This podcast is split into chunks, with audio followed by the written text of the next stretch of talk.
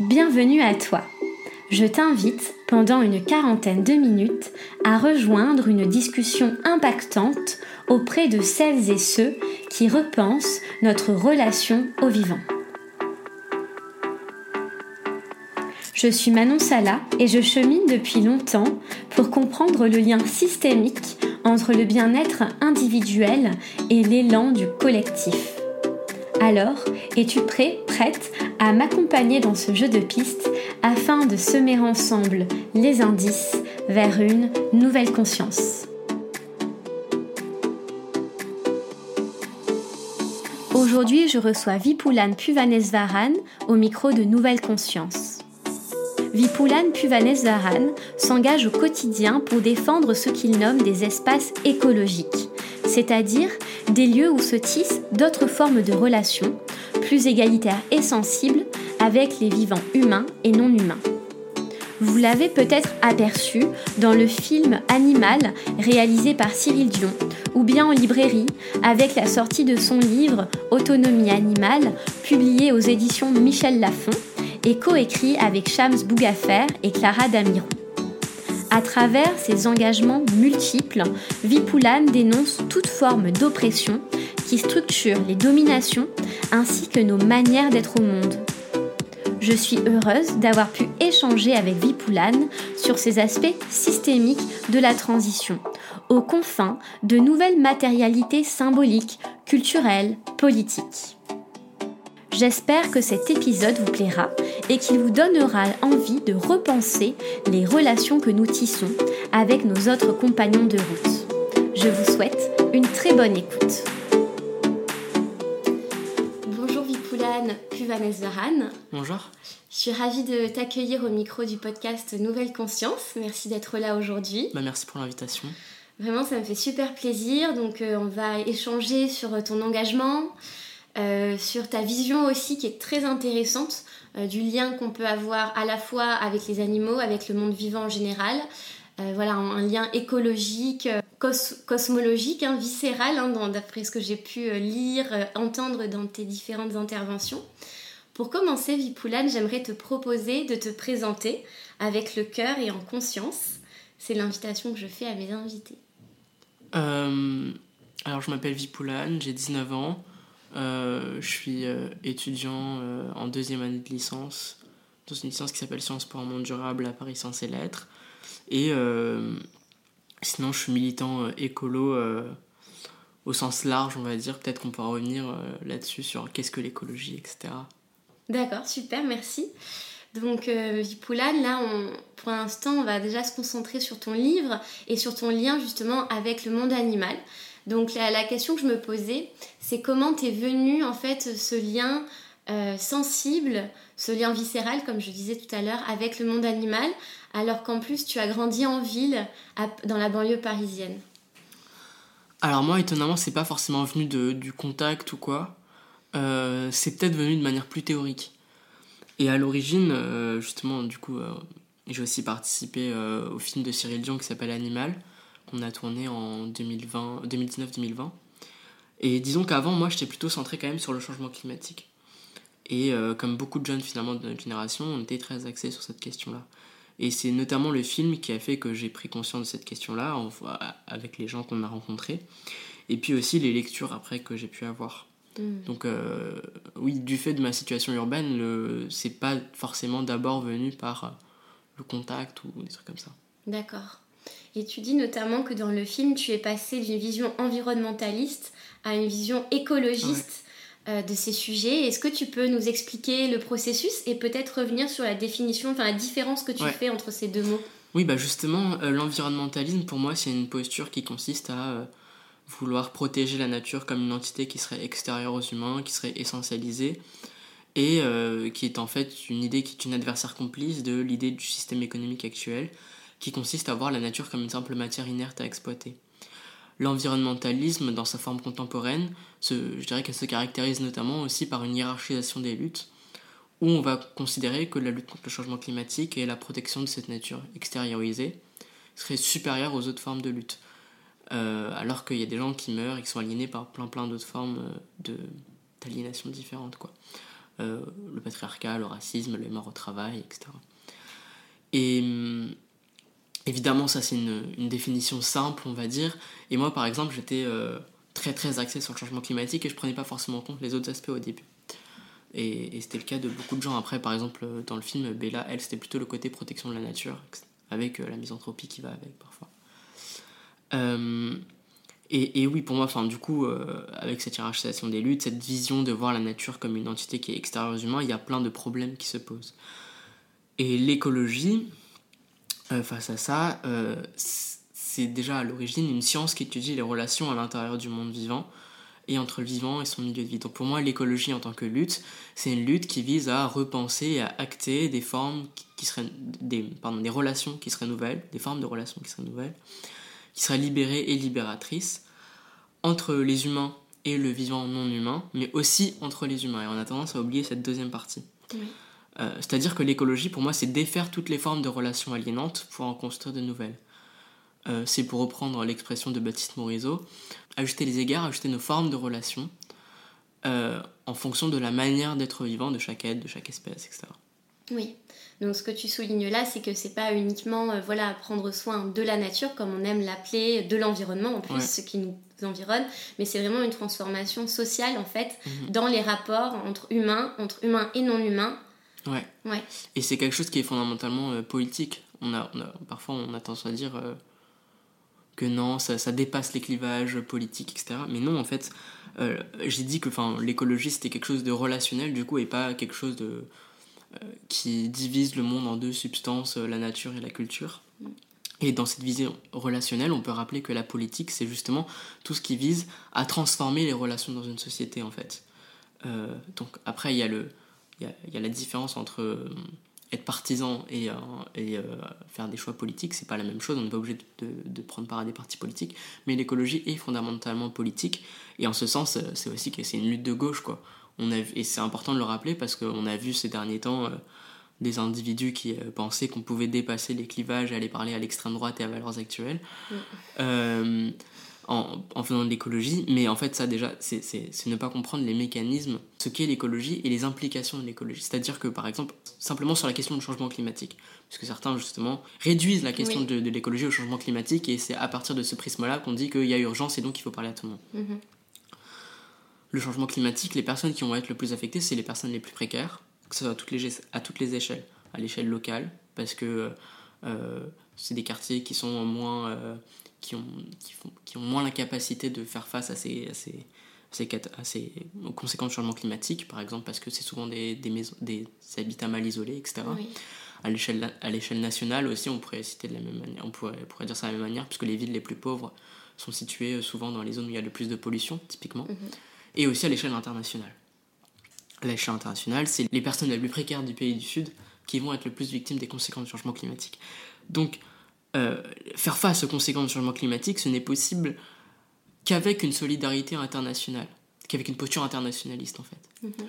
Euh, et donc c'est pour ça, enfin pour moi c'est à partir de ce, de ce prisme-là qu'on va dire que c'est impossible de, de, de, penser une écologie euh, raciste, enfin ça n'a pas de oui. Mhm. Oui, tu vous en parlais dans, dans, ce livre Autonomie animale, donc publié aux éditions Michel Lafon, que tu as coécrit avec Shams Bougafer et Clara Damiron. Vous mettez en lumière plusieurs euh, phénomènes, par exemple l'animalisation, que vous opposez à l'animalisme, et le racisme qui finalement est présent dans toute forme de discrimination, à la fois entre les humains, mais également avec toute forme de vie sur Terre. Comment c'est constitutif aussi de ce, cette relation euh, qu'on a hiérarchisée? Euh, oui, alors déjà l'animalisation, c'est un processus qui consiste à réduire certains humains à des animaux. Déjà, il faut rappeler que pour qu'il y ait animalisation, il faut qu'il y ait une distinction entre humain et animal. Mhm. Et donc dans le processus d'animalisation, on va réduire certains humains à cette catégorie d'animal pour les inférioriser, pour euh, en, faire euh, des, des, sujets à une oppression systémique. C'est le cas avec le racisme, mais c'est aussi le cas avec le patriarcat, avec le validisme, etc. Euh, et oui, par exemple, sur le, le, le, cas du racisme, on a régulièrement, par, bah, même encore aujourd'hui, euh, des, des cris de singes euh, quand il y a des footballeurs noirs qui jouent. Par exemple, je crois que récemment, c'était en Italie qu'il y avait eu ce, ce problème-là. et, et c'est quelque chose de, de, de, très récurrent, même historiquement. l'oppression est justifiée parce que c'est pas des c'est pas vraiment des humains et justement les Sarko ont, ont, établi un on, parlait d'un spectre finalement entre les pas vraiment humains donc ça c'est les personnes racisées mais aussi les femmes les personnes transgenres les, enfin, les personnes LGBT les personnes handicapées etc enfin les personnes non valides et ensuite, euh, enfin, donc il y a les pas vraiment humains, et ensuite il y a ce spectre jusqu'au tout à fait humain, qui est euh, l'idéal euh, de l'homme blanc européen, qui a mm. toutes les qualités qu'il faut pour être humain. et donc en fait, la, distinction entre humain et animal a aussi servi à oppresser certaines populations. Donc on a parlé des personnes racisées, mais pour les femmes, bah, typiquement la sexualisation, c'est typiquement des mécanismes d'animalisation quand on dit quand on parle de, de chiennes ou euh, de gazelles, de panthères, notamment pour des femmes, pour des femmes racisées, mhm. euh, ou euh, pour les personnes non valides, par exemple, on parle de bêtes de foire. Mhm, oui. Bah, typiquement, c'est des mécanismes d'animalisation. et donc, la constitution d'une catégorie animale qui serait tout ce qui n'est pas humain sert aussi à oppresser des humains. Et d'après toi, comment on devient insensible justement à ces autres formes de vie qui finalement euh, sont du vivant? Euh, tu fais euh, un parallèle entre les exploitations qui sont perpétrées par le capitalisme et justement ce manque de cohabitation et de co finalement identification aussi. Juste avant, je me, je me dis que par rapport à la question de l'animalisation, il y a une il y a une, question qui est importante, peut-être qu'on y reviendra après. c'est la question des, par exemple, des ouvriers d'abattoirs. Il se trouve hmm. que, paradoxalement, les ouvriers d'abattoirs, qui sont aussi sujets à exploitation, euh, sont aussi animalisés, puisque s'ils doivent tuer des animaux comme ça, c'est que c'est des sauvages, etc. Hmm. Ou euh, enfin, le même vocabulaire qu'on utilise pour qualifier les jeunes dans les quartiers populaires. Euh, donc paradoxalement, il y a une, une, animalisation aussi des ouvriers d'abattoir qui sont qui partent, enfin en fait, qui sont malgré eux des, des maillons de la chaîne de l'exploitation animale et qui sont aussi sujets à exploitation, puisque il y a euh, je crois, 40% de travailleurs euh, en intérim, il y a beaucoup de sans-papiers, il y a un absentéisme de 10% tellement euh, les conditions de travail sont très dures. Dans les abattoirs, il y a des alarmes qui se déclenchent après un laps de temps donné quand il faut passer à l'animal suivant qu'il faut abattre. il y a, je crois, 89% des hommes et 92% des femmes, ou peut-être que c'est l'inverse, qui ont connu des troubles musculo-squelettiques dans les 12 derniers mois. Enfin voilà, c'est aussi des personnes qui sont sujets à exploitation et qui sont aussi animalisées malgré le fait qu'ils sont dans des abattoirs on pourrait définir le capitalisme comme euh, une réduction de tout à de la simple valeur économique. Et à partir de là, euh, toi, moi, euh, un, animal domestique, un arbre, une forêt, tout, et tout peut être réduit à de la valeur économique et à la forme de la valeur économique qui est la marchandise. Et donc à partir de là, tout est pensé à partir de ces concepts-là. Et, et, donc pour, pour moi, pour bâtir, pour construire des sociétés écologiques, il faut absolument se passer de ces concepts mhm. et plutôt se fonder sur des concepts comme les interdépendances entre les humains et les non-humains, euh, la liberté au sens libertaire du terme, c'est-à-dire la liberté dans l'égalité et l'égalité dans la liberté, euh, etc. Et en fait, euh, tout cet ajustement permanent des relations n'est pas possible dans le cadre de la réduction de l'ensemble de ce qui existe, que ce soit des objets ou des, ou des, vivants, à de la valeur économique. Oui. Donc du coup, euh, ce que je me demandais, c'est justement ce, lien euh, de désensibilisation. Tu crois que c'est aussi réduit à ce prisme de pensée du capitalisme? C'est causé par ça? C'est une des raisons? Euh, je pense que c'est une des raisons, non exclusif. Ensuite, il y a aussi la culture qui, forge ça, le mode de vie urbain, etc. Je parle pas forcément pour, mes, pour les deux autres personnes qui ont coécrit le livre, mais je pense que, parce qu'on n'a pas discuté, donc je préfère ne pas parler au nom des autres, sortir du capitalisme ne suffira pas euh, à, avoir une société euh, écologiste, etc. Parce que euh, justement, on a intériorisé tout, un tas de représentations, en partie grâce au capitalisme, mais cette intériorisation fait que même si ce système économique disparaît, il faut qu'on ait ensuite d'autres représentations, une autre culture matérielle aussi, mhm. pour ensuite vraiment avoir une société écolo. Ouais. Et tu penses à quel levier pour ça, pour ce changement bah ça c'est compliqué. Hein. Euh, les, les, je pense que les, les fictions, les récits, euh, ça participe. Il faut créer d'autres imaginaires. Et nous on parle justement de cette autre culture matérielle dans le livre qu'il faudrait créer euh, par par exemple en retrouvant d'autres héritages végétaux sur lesquels on, on, se fonderait pour avoir des, des plats végétaux, etc. Mhm. Euh, et, et ça, bah, typiquement, euh, on pense que ça, ça, enfin, avoir cette culture matérielle, c'est-à-dire par exemple, c'est des moments de cuisine collective où on va cuisiner euh, des choses euh, d'origine végétale, euh, ou même avoir des lieux où on a euh, d'autres formes de relations avec euh, les, les non-humains, les refuges en soi, Mhm. ou même des, des lieux en agriculture sans exploitation animale, ce qui ne veut pas dire agriculture sans animaux, c'est Oui, quelque chose qui est oui. différent, et peut-être qu'on y reviendra. Enfin, tout ça, ça participe à créer un, un- un imaginaire différent. Mhm. Et évidemment, les, les discours, etc., enfin, les, les, les livres, les films, etc. Mais Mhm. pas seulement, il faut aussi des choses concrètes. Ouais, ouais, ouais, c'est repositionner ce lien d'interdépendance dans, dans tous les chaînons finalement euh, Mm. de notre système. euh. Et, et justement, les pratiques alimentaires, euh, elles ont souvent été délaissées, on va dire, par, par la gauche, les écolos, globalement notre milieu politique, sous couvert que c'était quelque chose qui était souvent utilisé, et c'est vrai, par les nationalistes, Mm, parce ouais. que c'est la tradition, Oui. etc. Mais enfin, nous, on pense peut-être que c'était une erreur dans le sens où euh, il est vrai que le, mot de, le concept de tradition a été accaparé euh, euh, par une certaine partie du spectre politique, mais cette idée de culture matérielle, cette idée qu'on a des pratiques qui forgent en fait le collectif, et ben ça, c'est quelque chose sur lequel on doit s'appuyer pour forger d'autres une autre, euh, des sociétés meilleures. Quoi. Oui, et puis finalement, ça fait partie euh, ben, d'une culture commune, même si vous expliquez dans le livre que finalement, au départ, ces, repas étaient euh, réservés aux plus aisés, des repas pleins de viande, gastronomique, enfin, c'était pas forcément le repas qu'une, que toutes les populations pouvaient se permettre, et qu'en fait, ils sont devenus représentatifs d'un terroir, alors qu'ils ne représentent pas tous les habitants de ce terroir.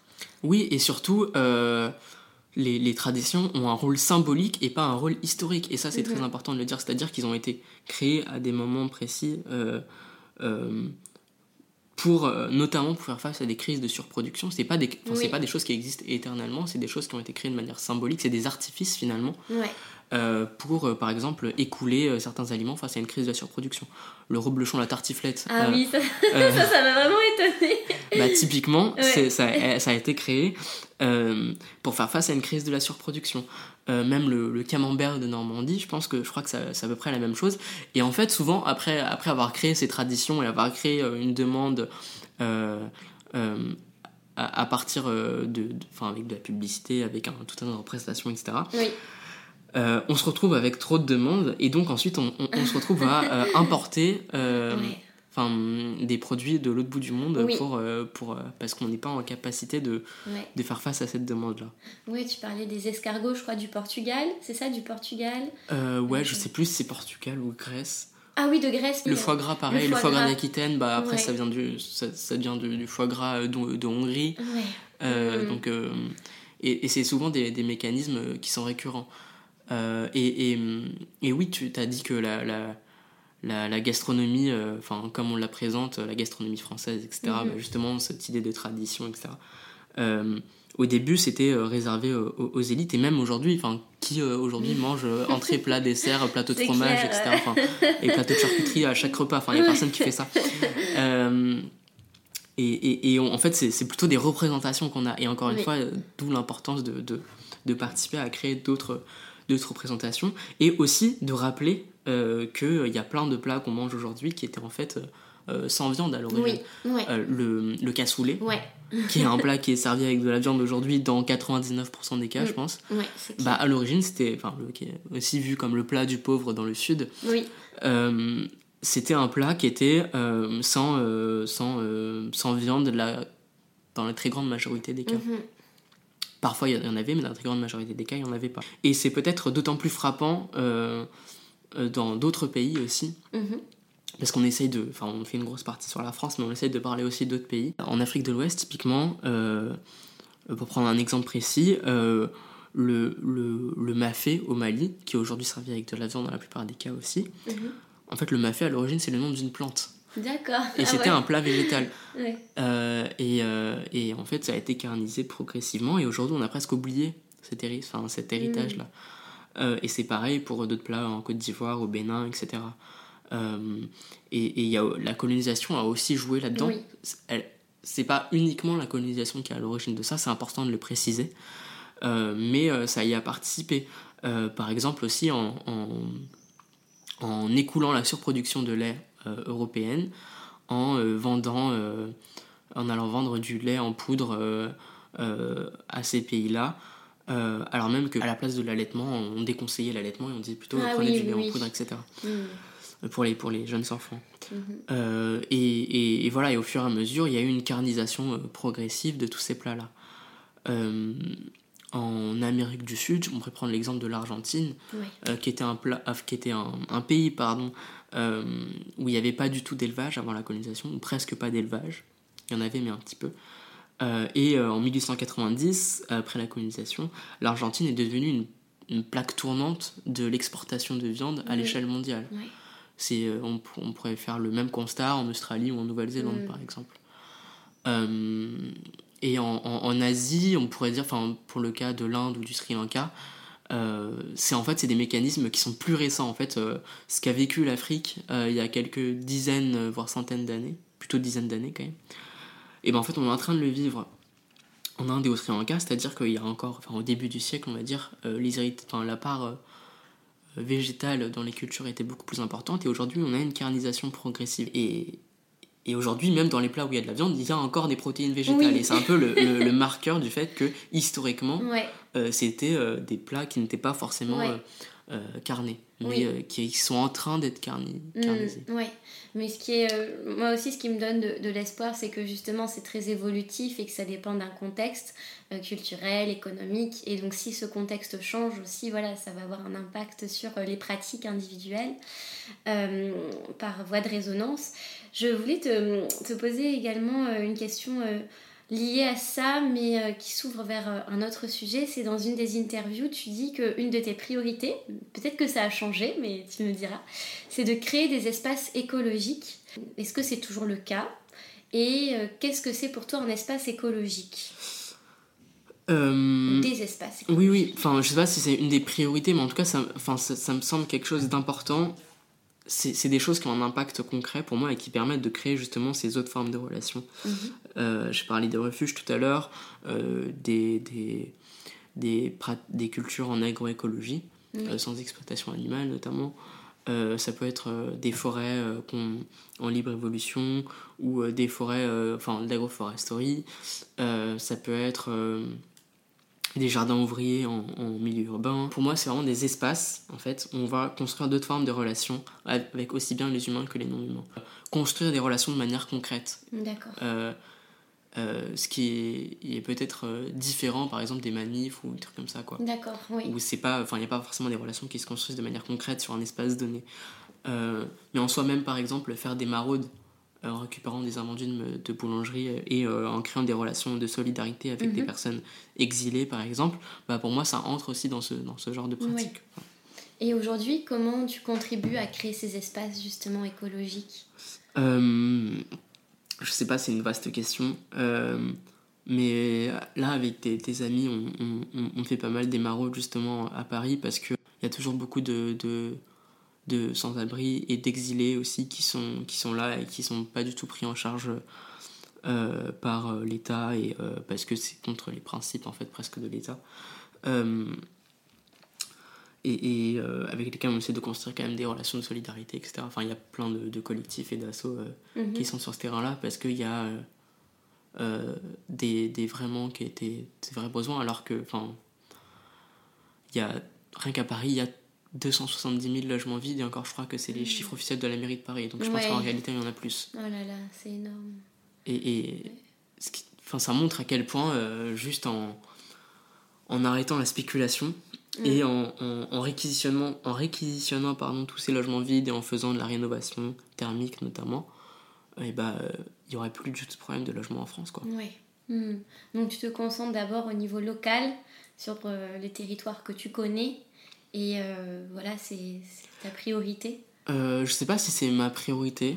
euh, et euh, après, enfin récemment, il y a eu plein de trucs. Il y a eu le mouvement contre la réforme des retraites, même si ça n'a pas abouti avec auquel j'ai participé. y a, en fait, je suis pas forcément sur un truc en particulier, Ouais. je suis un peu disperse partout, quoi. D'accord. Donc plus voilà au niveau social, politique, en ville. Pour, Ouais, bah, comme je suis en ville, Ouais. plutôt là-dessus. Mais après, bah, pour les études, par exemple, moi, ce que j'aimerais faire, c'est plutôt de l'agroécologie. Ouais. Euh, sûrement de la recherche, mais voilà. Mhm. Euh, parce que je pense que euh, justement, euh, ça cristallise plein de, de problématiques, des problématiques à la fois techniques. Comment on fait une agroécologie en pratique, quelle technique, enfin, quelle, quelle pratique culturelle. Ouais. Et il y a par exemple quelle place pour les animaux. Mhm. Et ça, c'est quelque chose qui m'intéresse parce que j'ai l'impression qu'il bah, n'y a pas forcément de champ de recherche qui existe à ce niveau-là.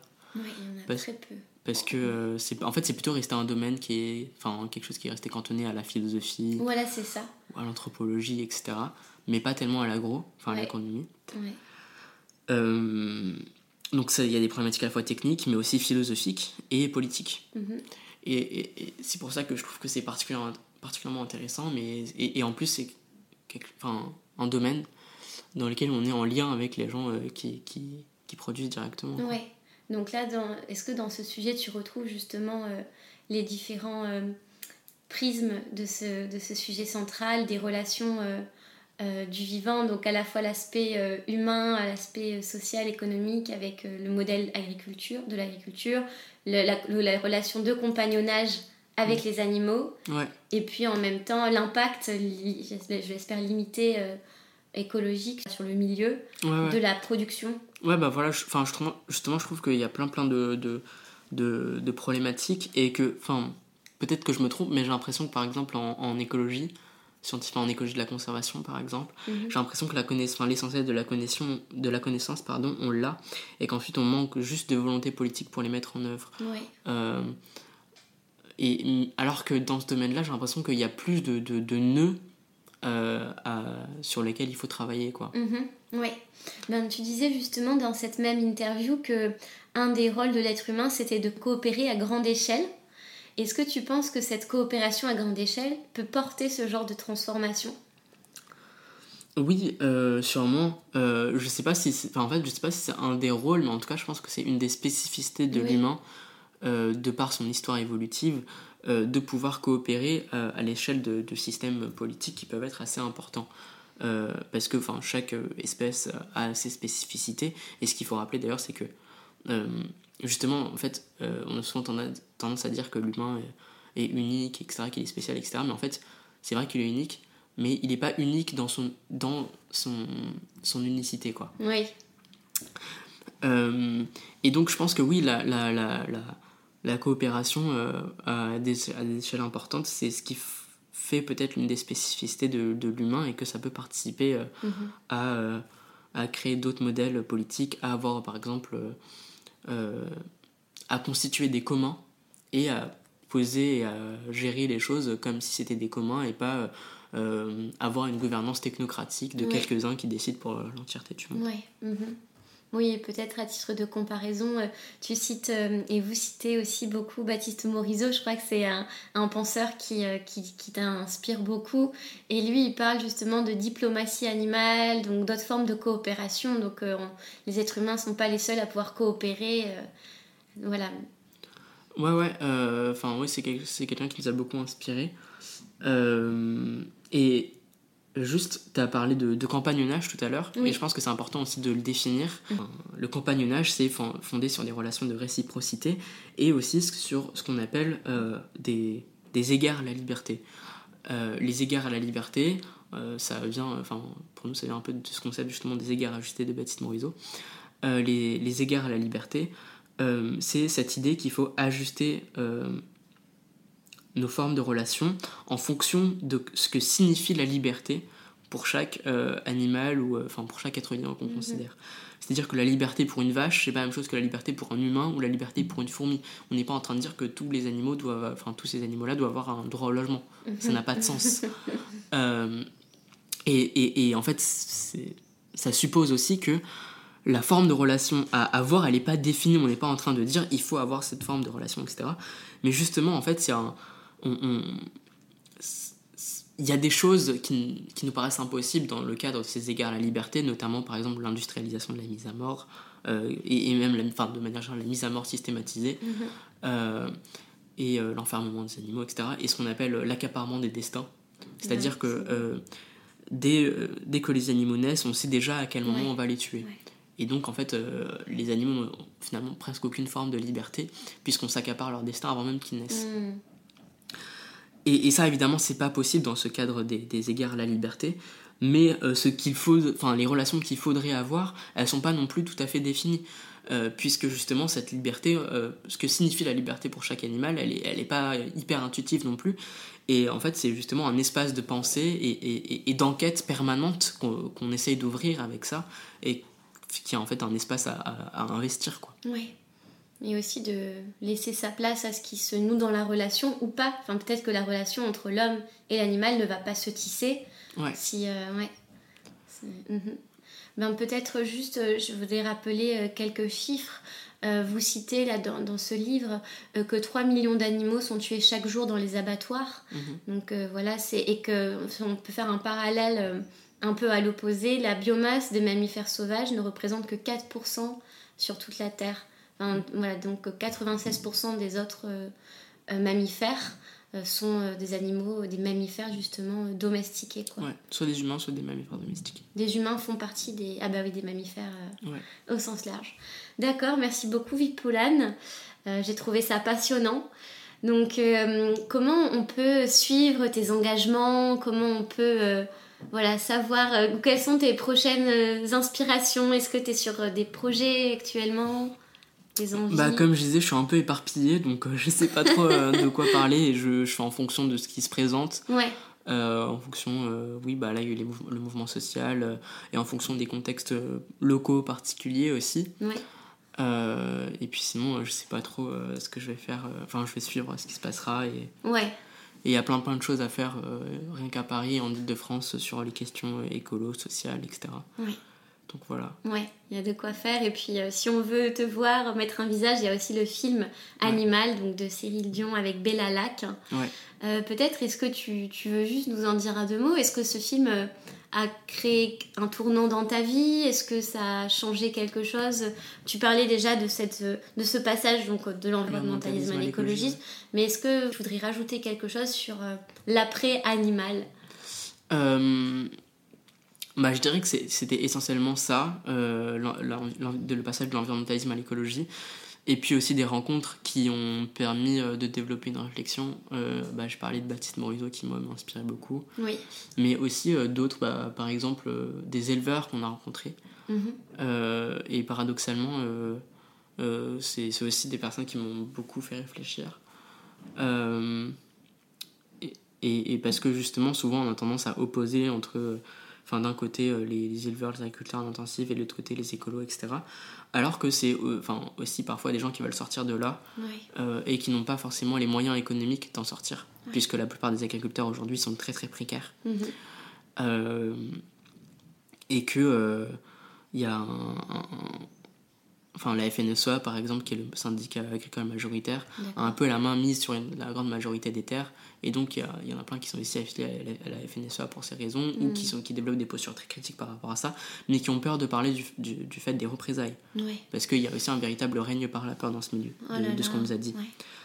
Euh, et puis euh, l'autre chose c'est euh, oui il y a aussi des éleveurs qui ça c'est ce qu'on dit aussi dans le livre qui s'ils avaient la possibilité de ne pas envoyer leurs animaux à l'abattoir, euh, bah, ils ne les enverraient pas. Mais aujourd'hui, en fait, il y a la contrainte économique qui pèse, encore une fois. Mm. Et ce qu'on ce qu'on dit dans le livre, c'est que justement, c'est des, les éleveurs, c'est aussi des gens qui ont plein plein de compétences et plein de connaissances sur les animaux domestiques que nous, on n'a pas. Enfin, et en tout cas, moi, je, que je ne prétends pas avoir, euh, parce que, bah, comme j'ai dit, j'ai vécu en ville, quoi. Et euh, avec lesquels on, on, on, peut forger d'autres formes de, mm. de relations avec euh, les animaux domestiqués. Hmm, d'accord, merci. Est-ce que euh, tu pourrais euh, revenir, c'est la question signature du podcast, mhm. sur une définition pour toi d'une nouvelle conscience?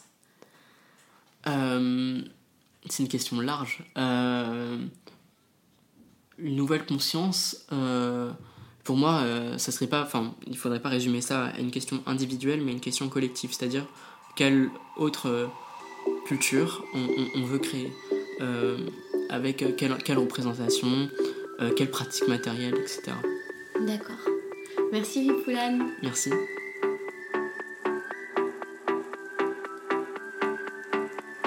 Merci pour votre écoute. Si ce podcast vous a plu, la meilleure façon de le soutenir est de lui laisser 5 étoiles et un commentaire sur iTunes et sur Spotify. Vous pouvez aussi vous abonner au podcast sur la plateforme de diffusion de votre choix. Ça se fait en un clic, ça prend deux minutes et ça fait toute la différence pour moi. Aussi, si vous souhaitez suivre le podcast au quotidien, je vous invite à vous abonner à son compte Instagram, at nouvelle-conscience, ou à consulter régulièrement son site internet nouvelleconsciencepodcast.com. J'espère que cette discussion aura pu vous donner des idées et vous rapprocher d'une vision globale, systémique de l'écologie. Je vous souhaite de suivre vos rêves, d'avancer sur votre chemin et d'écouter un peu plus chaque jour cette petite voix qui vibre à l'intérieur de vous. Bonne journée et à très vite